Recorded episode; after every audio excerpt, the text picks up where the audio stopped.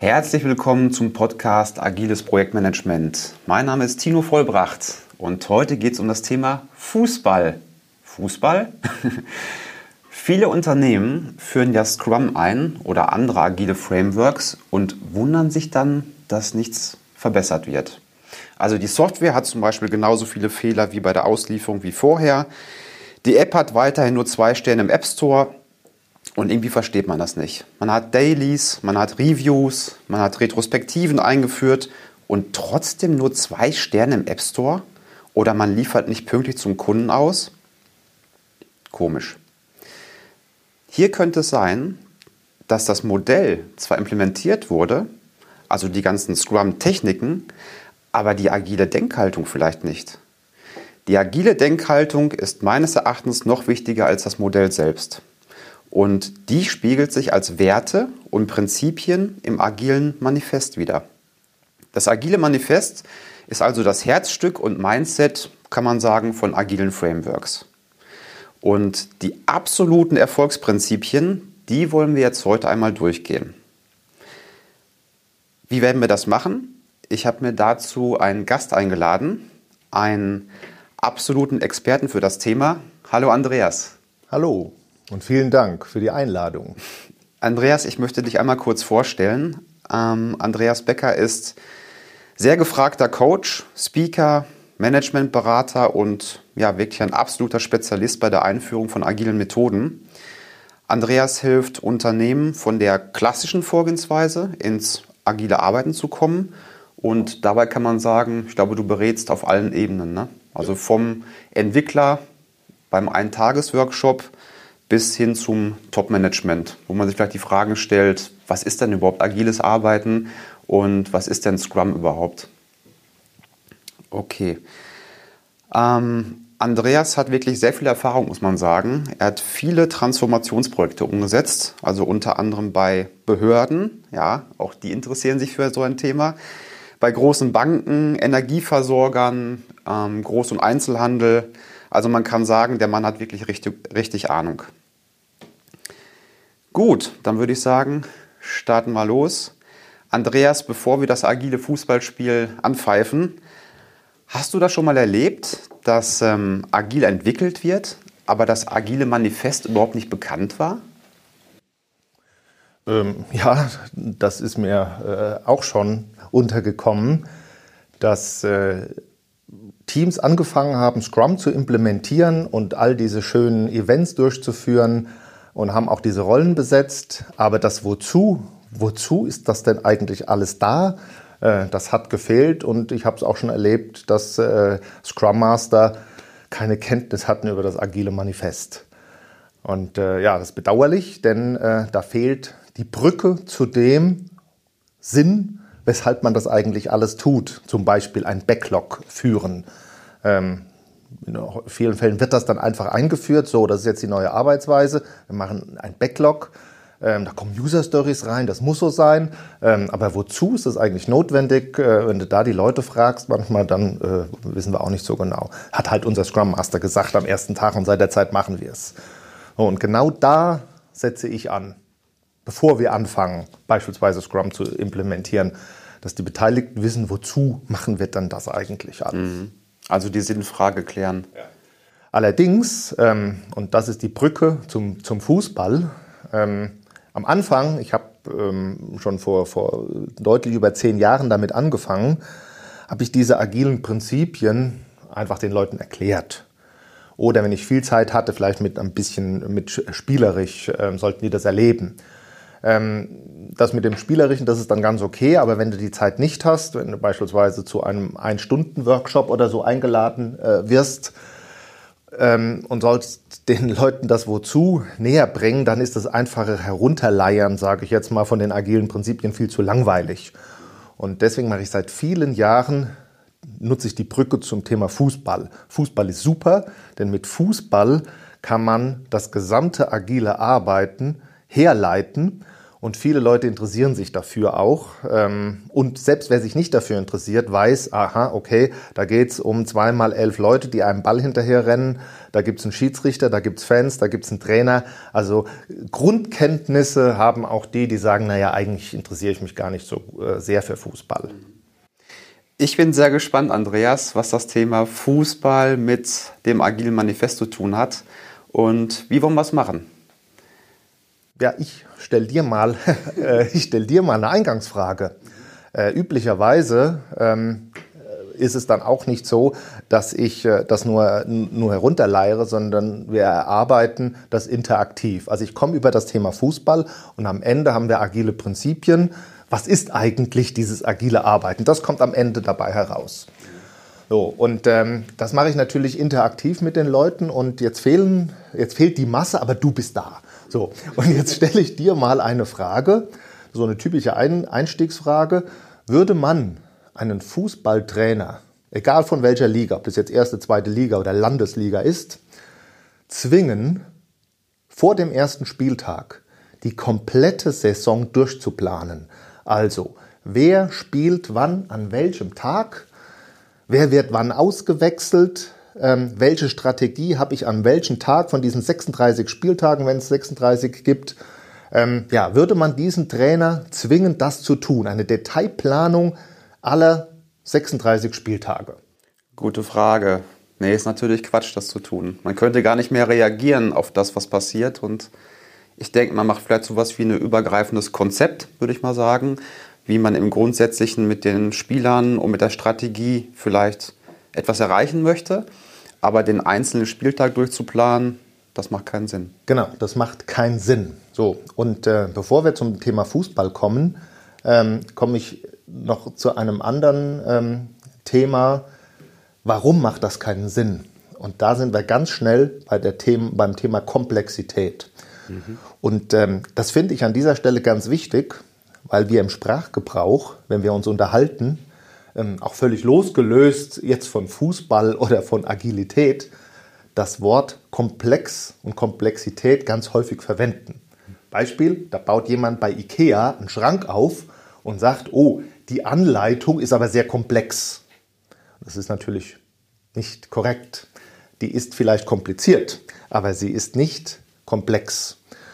Und ähm, dieses Thema Komplexität, das muss man aus meiner Sicht erstmal verinnerlichen und sich die Frage stellen, wie sind denn zum Beispiel meine Projekte? Sind die eher kompliziert? Dann kann ich sehr gut planen. Dann kann ich auch eine Detailplanung machen. Ähm, aber in dem Moment, wo ich sage, die sind komplex, muss ich anders rangehen. So, und da kommt genau das Thema Fußball wieder ins Spiel. Weil Fußball ist ein super komplexes äh, das, äh, äh, eine Vorgehensweise und äh, ein Themengebiet, wo man sagen kann, ja, das ist super komplex. Und wenn das komplex ist, das ist allgemein anerkannt, dann ist auch die Frage, ja, wie sind denn eigentlich meine, mein, wie ist eigentlich mein Business? Ist das auch komplex oder ist das nicht komplex? Mhm. Und an dieser Stelle ähm, würde ich gerne meine äh, Definition von Komplexität äh, erstmal äußern ich könnte, wir könnten natürlich jetzt äh, irgendwie 35 Folien zum Thema Komplexität äh, auflegen in so einem Workshop oder jetzt hier auch äh, nur über dieses Thema sprechen. Aber ähm, wir können es auch ganz einfach halten. Und für mich ist, und da kommt wieder das Thema Fußball ins Spiel, dann etwas komplex. Komplex, wenn ich ein Ergebnis oder einen Verlauf nicht vorhersagen kann, obwohl ich super erfahren bin und eine tolle Ausbildung hatte. Und dann gucken wir uns noch mal kurz das Fußballgeschäft an. Ich habe jetzt einen Trainer beispielsweise, mhm. der war x Jahre lang Fußballspieler. Von mir aus in der ersten Liga. Und der war sogar Nationalspieler, Rekordnationalspieler von mir aus sogar. Günter Netzer. Ja, oder Lothar Matthäus. oder völlig, oder Jürgen Kliman. Völlig egal, wen wir hier nehmen. Das sind super erfahrene Leute. Und die waren danach, nach ihrer Fußball, aktiven Fußballkarriere an der Sporthochschule in Köln und haben ähm, ihre Fußballtrainerlizenz mit Auszeichnung gemacht. Bester äh, Mann des Jahrgangs beispielsweise. So, und jetzt stehen sie da an der Linie und trainieren eine Mannschaft und verdienen auch noch ein Schweinegeld. Das kommt auch noch hinzu. so. Und trotzdem, obwohl sie super erfahren sind, sehr viel verdienen und ähm, äh, eine tolle Ausbildung hatten, wissen sie nicht, wie wird dieses Spiel ausgehen und wie wird der Verlauf dieses Spiels sein. Und reproduzierbar ist das Ganze auch nicht. Das heißt, wenn ich heute an einem Spiel stehe und das wird von, und das wurde zu Ende gebracht von mir aus mit 2-0 und nach einer Woche muss es zum Beispiel wiederholt werden, mhm. aus irgendeinem Grund, das ist alles schon vorgekommen und es stehen dieselben Spieler auf dem Platz und äh, ich habe dieselbe Taktik gewählt und alles selbst ähm, wie beim ersten Spiel vorgegeben, wird der Spielverlauf ein anderer sein und wahrscheinlich auch das Ergebnis. Und genau das ist für mich komplex. Mhm. Und ähm, so, und jetzt stellt sich die Frage, wie sind unsere zum Beispiel Projekte? Wie ist unsere, wie ist unsere Arbeit? Mhm. Ähm, wenn ich ein neues Produkt entwickeln möchte und ich laufe durch die Fachabteilungen und frage nach, so, wir haben das und das Ziel, da wollen wir hin. Ähm, und die Leute aus der Fachabteilung haben eine grobe Vorstellung, aber die können mir noch nicht detail, detailliert sagen, äh, was das können soll. Die wissen das selbst noch nicht. Das ist ein typisches Beispiel auch für Komplexität. Ähm, auch wenn ich sie zwingen würde, so wie ich den, wenn ich den, den Fußballtrainer zwingen würde, jetzt setz dich halt mal drei Wochen hin und plan die ganze Saison durch. Dieser Plan wäre für die Mülltonne. Mhm. So, und genau solche Situationen haben wir auch, wenn ich viele Dinge einfach nicht weiß und noch nicht wissen kann. Und ich muss, muss mich sozusagen langsam an die Lösung herannähern. Dann ist eine klassische Vorgehensweise ungeeignet. Dann brauchen wir eine agile Vorgehensweise. Und wir gucken uns an heute, oder wir wollen besprechen, wie kann man denn jetzt in so einem komplexen Umfeld trotzdem erfolgreich sein? Und wir gucken uns an, wie machen eigentlich, wie arbeiten eigentlich Fußballteams und wie läuft es in, in diesem Fußballgeschäft, weil das ist wirklich komplex und versuchen das, was dort gilt, zu übertragen auf die Produktentwicklung und äh, mein Projektgeschehen. Und am Ende, wenn wir durch sind, können wir sagen, naja, und das sind auch unsere agilen Prinzipien. Mhm. Das heißt, wir müssen das agile Manifest nicht einfach langweilig äh, vorleiern, sondern wir nehmen die Brücke Fußball. Cool, ich freue mich drauf, ich bin gespannt. Mhm. Ja, also die erste Frage, die hatte ich ja schon gestellt. Mit dem äh, würde man eine Detailplanung äh, machen der kompletten Saison. Du hast Nein gesagt. Ähm, und du hast gleich auch noch äh, etwas anderes gesagt. Naja, aber trotzdem hat man ja Ziele. Ähm, man hat zum Beispiel Saisonziele. Ähm, man weiß schon, wo man hin will im Regelfall. Also man geht nicht einfach völlig planlos äh, in so eine Saison, sondern man hat ähm, eine Vorstellung, was man zum Beispiel am Ende der Saison haben möchte. Das kann im Fußballgeschäft sein, naja, wir wollen nicht absteigen, könnte mhm. ein, ein Ziel sein. Oder wir wollen in der Tabelle vor Schalke stehen, könnte auch ein Ziel sein. Ja. Oder wir wollen ins internationale Geschäft, wir wollen Meister werden, was mhm. auch immer. Ähm, also nicht jede, jede Mannschaft will ja Meister werden. Viele wissen schon, oh, wir haben nicht äh, wir haben nicht das Potenzial, mhm. voraussichtlich, um, um, Meister zu werden, aber wir haben andere Ziele. Mhm. So. Und ähm, das ist ein Saisonziel.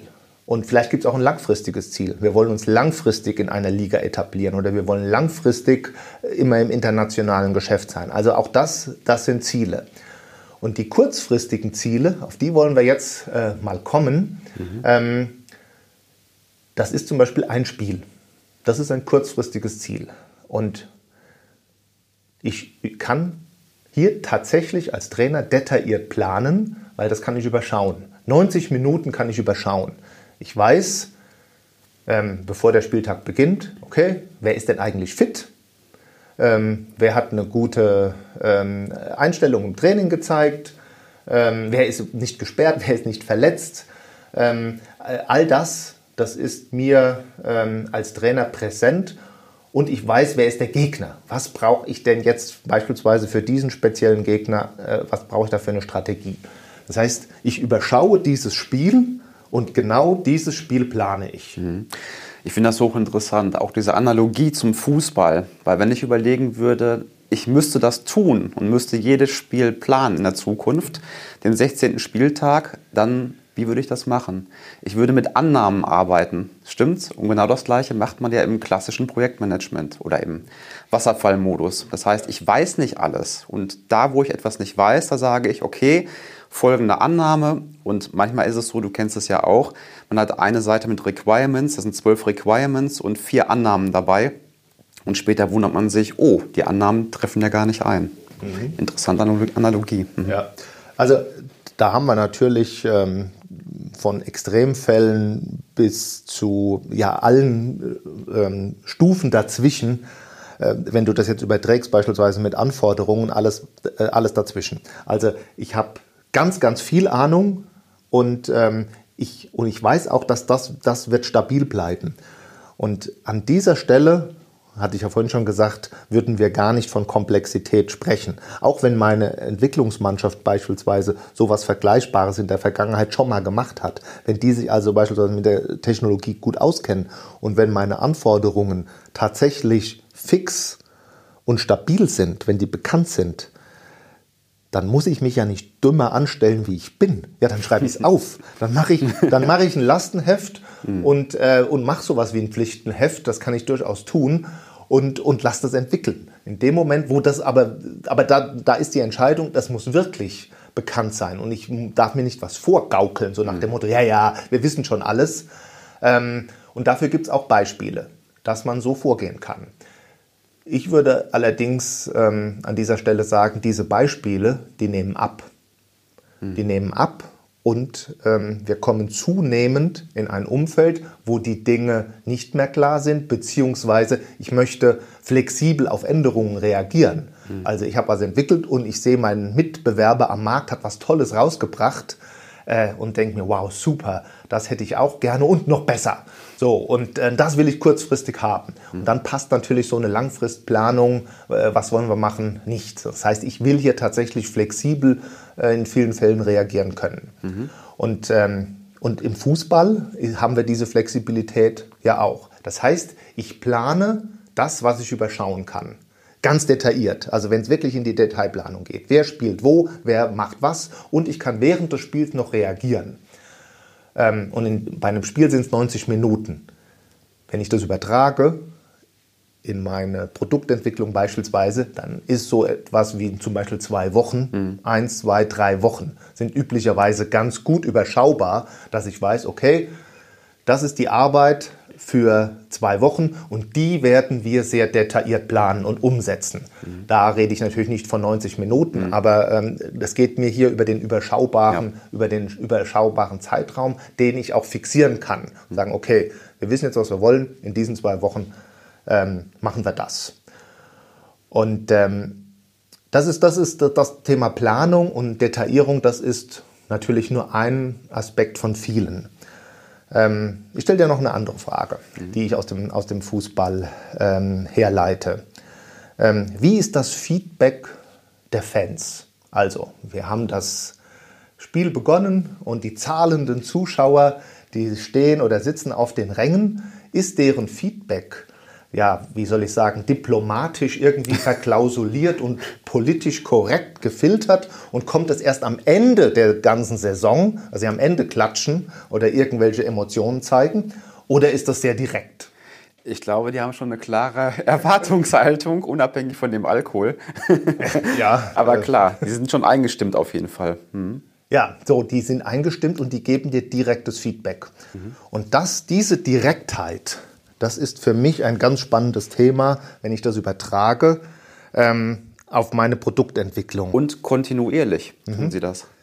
Ja, mhm. so. Sie genau. warten nicht 90 ja. Minuten ab und dann entscheiden Sie sich, okay, jetzt ist der richtige Zeitpunkt, jetzt werde ich die Arme hochreißen. So, genau. Das ist eine, das ist kontinuierlich und nicht am Ende des Spiels oder am Ende der Saison, mhm. sondern ich habe hier eine emotionale Beziehung zwischen denen, die hier zugucken und dafür bezahlen und die, die was machen. Mhm. Und diese Direktheit, die finde ich ganz spannend, wie man das in einem Entwicklungsumfeld ähm, gewährleisten kann. Und an dieser Stelle, finde ich, ähm, trennt sich auch, äh, wie sagt man, die Spreu vom Weizen. Mhm. Ähm, denn du hattest ja im Eingang schon gesagt, naja, es gibt ja viele Teams, die arbeiten nach Scrum und machen all diese, diese Events und haben auch diese Rollen und, und versuchen diese Regeln äh, einzuhalten. Aber was sie beispielsweise vergessen haben, ist den Kunden, die Kundeninteraktion äh, und diese direkte Einbindung. Und ähm, das ist nicht einfach. Das ist manchmal richtig schwer. Und da gibt es aber auch tolle Beispiele. Das sind nur Beispiele, das kann man jetzt nicht nur eins zu eins übertragen. Aber ähm, da sind sozusagen die gedankenfrei, volle äh, äh, Gedankenfreiheit, wie man kreativ an dieses Thema rangehen kann. Ich habe dafür einfach mal ein, zwei, drei Beispiele, mhm. äh, wo ich denke, ja, da haben, da haben wir es geschafft, das richtig gut umzusetzen. Ähm, manchmal ist es ja so, wenn man sagt, lass uns mal ein Team zusammensetzen, dass es daran schon scheitert. Sagt, wir haben keinen Platz. Ja, so. Und äh, ich habe ein schönes Beispiel. Eine Kette, die Dinge, ähm, ja, verkauften ganz viele Geschäfte, Innenstadtgeschäfte, hat, ähm, hatte noch einen Hinterraum. Der war sowieso angemietet und der wurde nicht genutzt. So, also ein, richtigen, ein richtiges Büro. Mhm. Ähm, Hinterraum klingt jetzt so negativ. Ähm, aber hinter einem Ladengeschäft äh, dieser Kette. Und da wurden, wurde das Entwicklungsteam reingesetzt. Das heißt, wir haben sie einmal zusammengebracht. Und immer, wenn Sie etwas Entscheidendes Neues entwickelt haben, haben Sie mal nach vorne geguckt, wer sitzt denn eigentlich gerade im Warteraum, ähm, um äh, drangenommen zu werden. Und ähm, den hat man gefragt, wenn er gepasst hat in die Zielgruppe. Wir haben hier was Neues entwickelt. Ähm, hätten Sie mal eine Viertelstunde? Wir zeigen Ihnen das mal. Ähm, Sie kriegen auch einen 20 Euro Gutschein von unserer Kette hier. Mhm.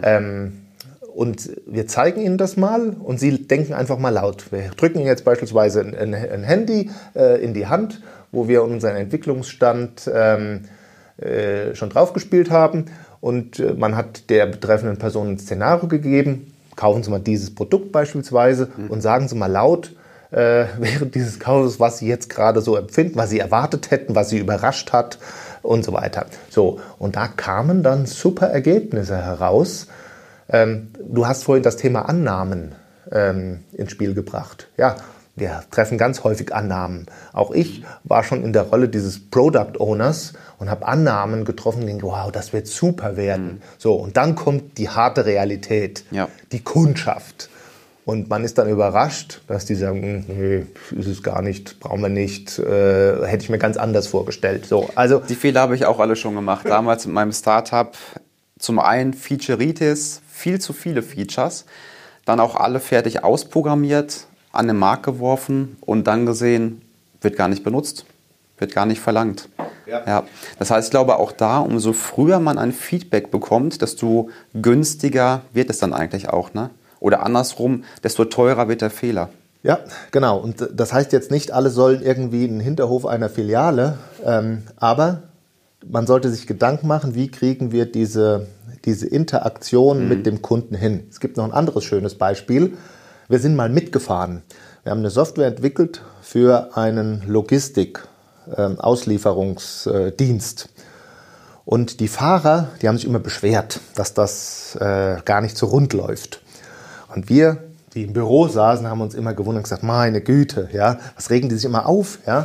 Ähm, jetzt kam es natürlich hinzu, ganz viele Leute aus Osteuropa, äh, die jetzt auch der deutschen Sprache nicht ganz so gut äh, mächtig waren, die konnten sich jetzt vielleicht nicht so gut ausdrücken. Und deswegen haben wir gesagt, jetzt fahren wir einfach mal mit.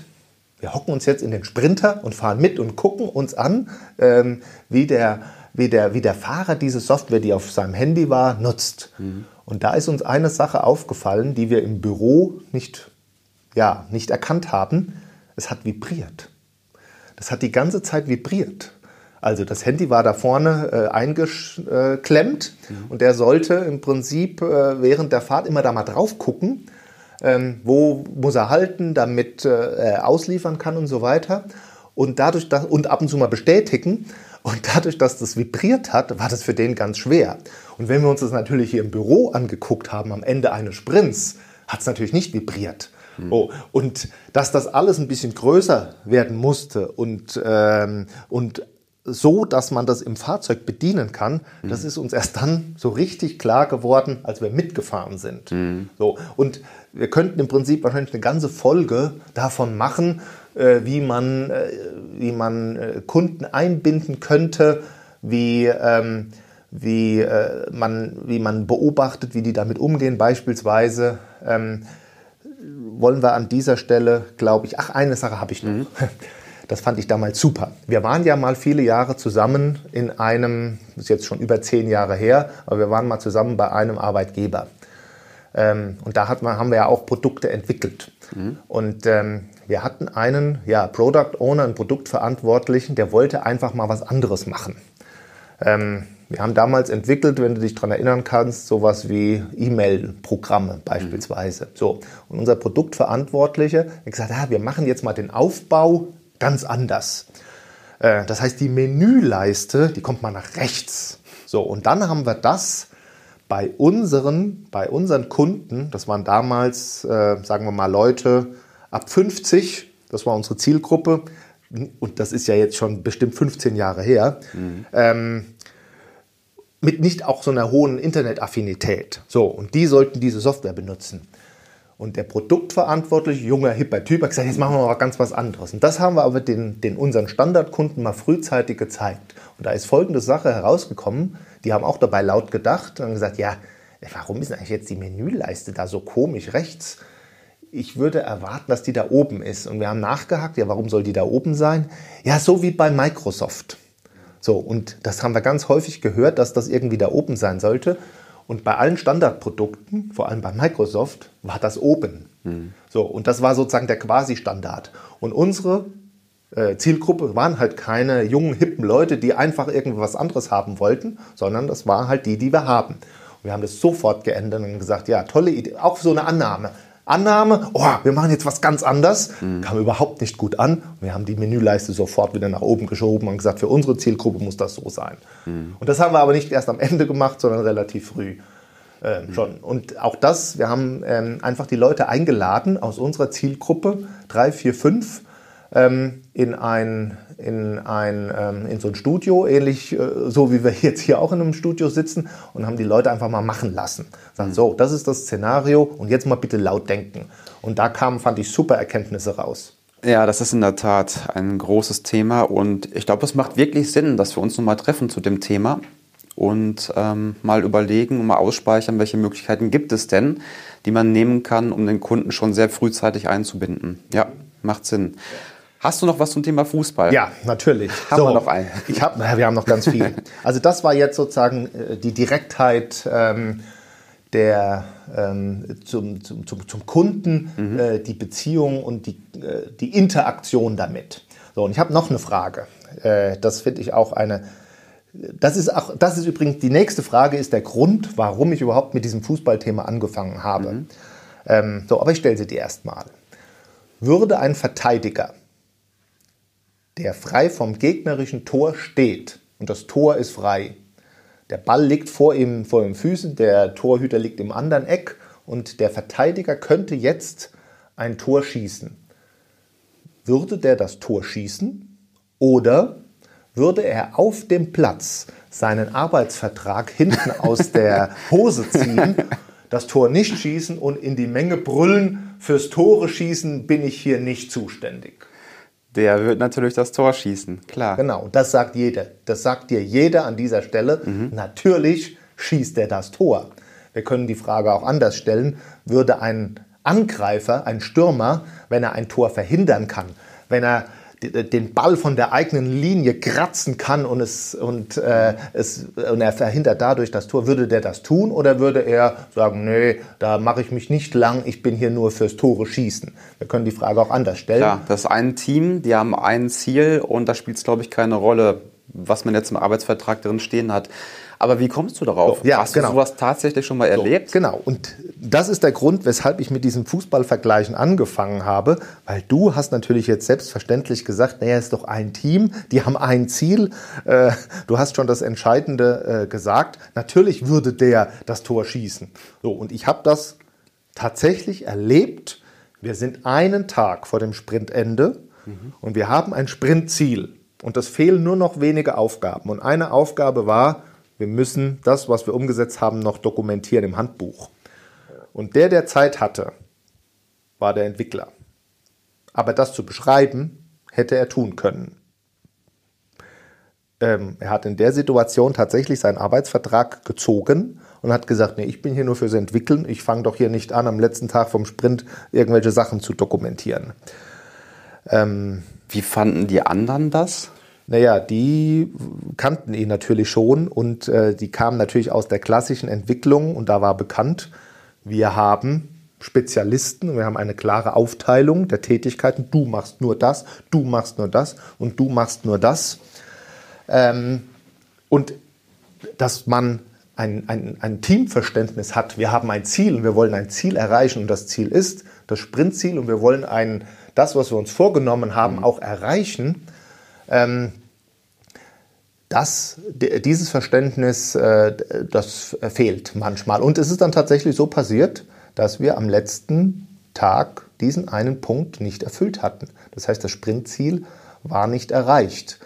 Und ähm, das mit dieser, dieser Mannschaftsausstellung, ich glaube, das ist äh, etwas, was ganz elementar ist, dass das Team auch als Mannschaft, als Team sich versteht und sagt, also wir haben ein Ziel und wir haben hier bestimmte Fähigkeiten. Das finde ich immer ganz wichtig. Wir haben hier innerhalb des Teams keine Rollen, sondern wir haben Fähigkeiten. Und für diese Fähigkeit sind wir in dieses Team gekommen.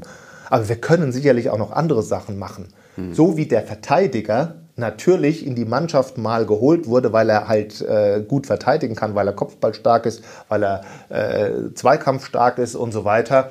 Dafür ist er ursprünglich mal ins Team gekommen, das ist schon mhm. klar. Und das ist, seine, das ist auch seine Kernfähigkeiten, die soll er ja auch jetzt nicht aufgeben. Aber um das, um das Mannschaftsziel zu erreichen, kann er gerne auch ähm, äh, an der Stelle aushelfen und sogar das Tor schießen. Finde ich hochinteressant den Punkt, weil genau daran kann man jetzt ja erkennen, dass das Modell selbst darüber gar nichts aussagt. Ob das Scrum ist, ob das Extreme Programming ist, ob das safe ist, egal welches Modell, ne, das spielt keine Rolle. Es ist ein ganz klassisches Mindset-Thema. Ja, also und wenn dieses Mindset, hm? das findet man wieder im Agile Manifest. Ne? Ja, und ähm, natürlich, wenn wir uns den Scrum Guide anschauen, ähm, da haben wir natürlich schon den Punkt, ähm, dass wir nicht von, von, von Rollen sprechen, sondern von, von Fähigkeiten. Die Herausforderung, die liegt aber dann äh, daran, dass man das versteht. So, und ähm, ich kann das den Leuten natürlich vorlesen ähm, und erklären oder ich komme mit diesem Fußballbeispiel. Und dieser Punkt mit diesem Arbeitsvertrag, den habe ich ja vor vielen Jahren tatsächlich so erlebt. Ähm, und das Interessante ist, wenn ich nach diesem Ball frage, würde oder nach dem Verteidiger, würde der das Tor schießen, da sagt dir jeder, wirklich jeder, klar schießt der das Tor. Wenn wir aber dann drei Wochen später angefangen haben, zum Beispiel nach Scrum zu entwickeln und ähm, wir sind am letzten Tag des Sprints und es muss noch etwas gemacht werden, was die betreffende Person auch machen könnte. Darum, darum geht es ja. Ähm, dann kann es durchaus sein, dass sie es nicht machen möchte oder dass sogar von außen ein Vorgesetzter sagt, was? Mein teuer bezahlter Entwickler, der kriegt hier 100.000 Euro. Also das wird er an der Stelle nicht sagen, aber es wird er denken. Der kann doch jetzt hier sich nicht einen halben Tag hinsetzen und irgendwas dokumentieren. Mhm. Kann der nicht schon mal für den nächsten Sprint was entwickeln? Ähm, und äh, naja, dann macht er das halt irgendwie anders mit. Andreas, dazu habe ich mal eine Frage. Speziell das Thema Führung finde ich, das ist unwahrscheinlich komplex. Also die alte klassische Welt ist ziemlich klar. Ich will jetzt nicht sagen Taylorismus oder also man kennt halt die Oldschool-Führungsmethoden. Jetzt in der neuen Welt die Führungskraft, ja, Buzzwords wie Servant Leadership, unterstützen. Ähm, wie wäre es in dem Fall? Also in dem Fall ist er ziemlich klar, das Team soll diese Ziele umsetzen, er hat Kapazität dafür und er möchte es bitte auch machen. Und er hat ja auch eine Führungskraft, gehe ich mal von aus. Jetzt in dieser neuen agilen Welt, wie würde man als Führungskraft damit umgehen? Wäre es dann richtig, dass die Führungskraft zu ihm kommt und sagt, hey, pass auf, ähm, wir haben ja alle das gleiche Ziel, bitte gib Gas? Mhm. Oder wie denkst du darüber? Ja, also bevor wir die Führungskraft ähm, äh, involvieren, haben wir natürlich so etwas äh, wie beispielsweise den Scrum Master, der ja hier auch als Coach äh, agiert. Und in diesem Falle ähm, kann man sagen, war den Leuten das gar nicht so richtig bewusst auch. Und das ist das, was, was, äh, weshalb ich immer mit diesem Fußball komme. Weil natürlich, wenn ich ein, ein, ein äh, Scrum-Team äh, Scrum initial erstmal ähm, aufstelle, dann kommen natürlich erstmal die Leute mit Kernfähigkeiten. Und weil sie es einfach so gewohnt sind, ich mache nur das und das, ähm, gehen die in vielen Fällen am Anfang auch davon aus, dass sie nur das tun werden. Die böse, in Anführungszeichen böse Überraschung, die kommt dann erst später. Und ähm, auch da finde ich, ist wieder ein schönes äh, Fußballbeispiel. Viele Stürmer, die wollen nicht mit zurücklaufen. Also wenn der jetzt der Gegner das, den Ball hat, dann müssen sie im Prinzip ja auch mit zurücklaufen und versuchen mit zu verteidigen. Und es gibt aber auch Stürmer, die sagen, ach nee, ich bleib lieber vorne, ich mache sozusagen nur das Schöne. Äh, und ich habe schon häufiger Entwickler gehabt, zu denen ich gesagt habe, ja, jetzt sind wir kurz vorm Sprintende. Du musst auch mit zurücklaufen. Du kannst hier nicht vorne stehen bleiben und warten, dass dir einer äh, den äh, Ball zupasst und dann vielleicht elegant ein Tor schießen. Wenn der Gegner den Ball hat, ähm, und du läufst nicht mit zurück, sind die in der Überzahl. Wir haben ein massives, einen massiven Nachteil.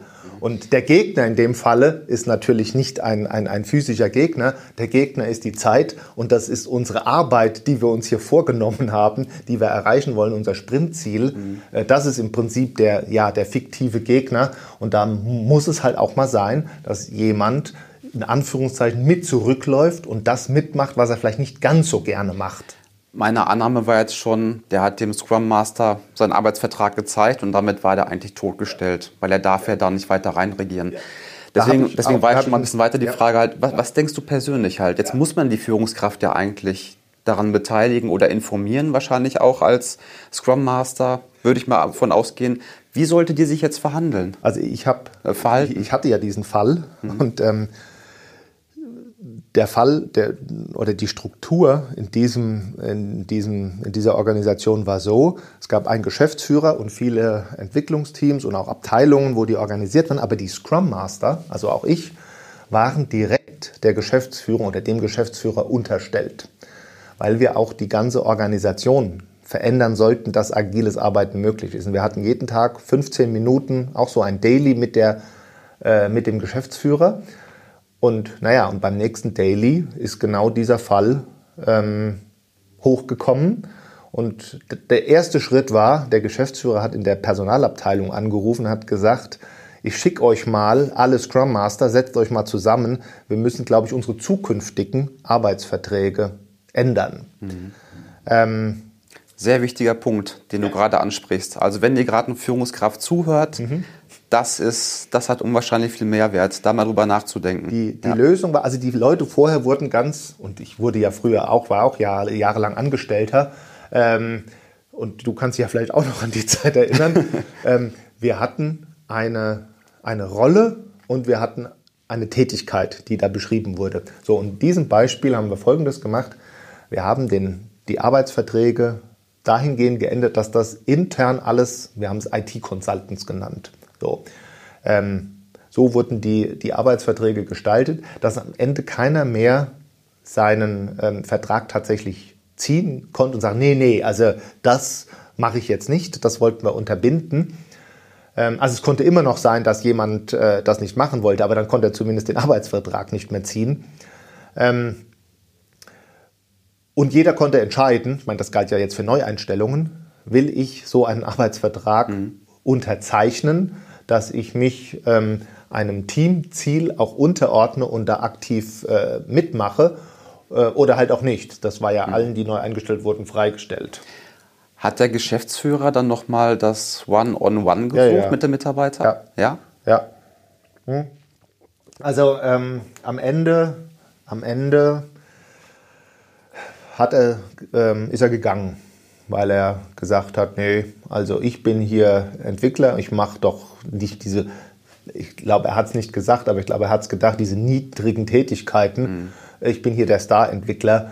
Und er hat einfach da nicht mehr reingepasst. Er hat sich dann entschieden, ähm, die Firma zu wechseln in eine Firma, wo man ähm, ihn entsprechend eingesetzt hat und ähm, nicht auf Teamziele hingewirkt hat, sondern eben auf Einzel.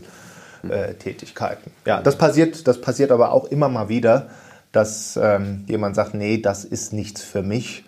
Ähm, und, aber das würde jede Veränderung auch mit sich bringen, egal ob wir über Agiles arbeiten oder irgendetwas anderes. Du hast immer einen kleinen oder in vielen Unternehmen einen kleinen Personenkreis, der sagt, nee, das Neue, was auch immer das Neue ist, da stehe ich nicht dahinter, ich suche ja, was Neues. Das stimmt.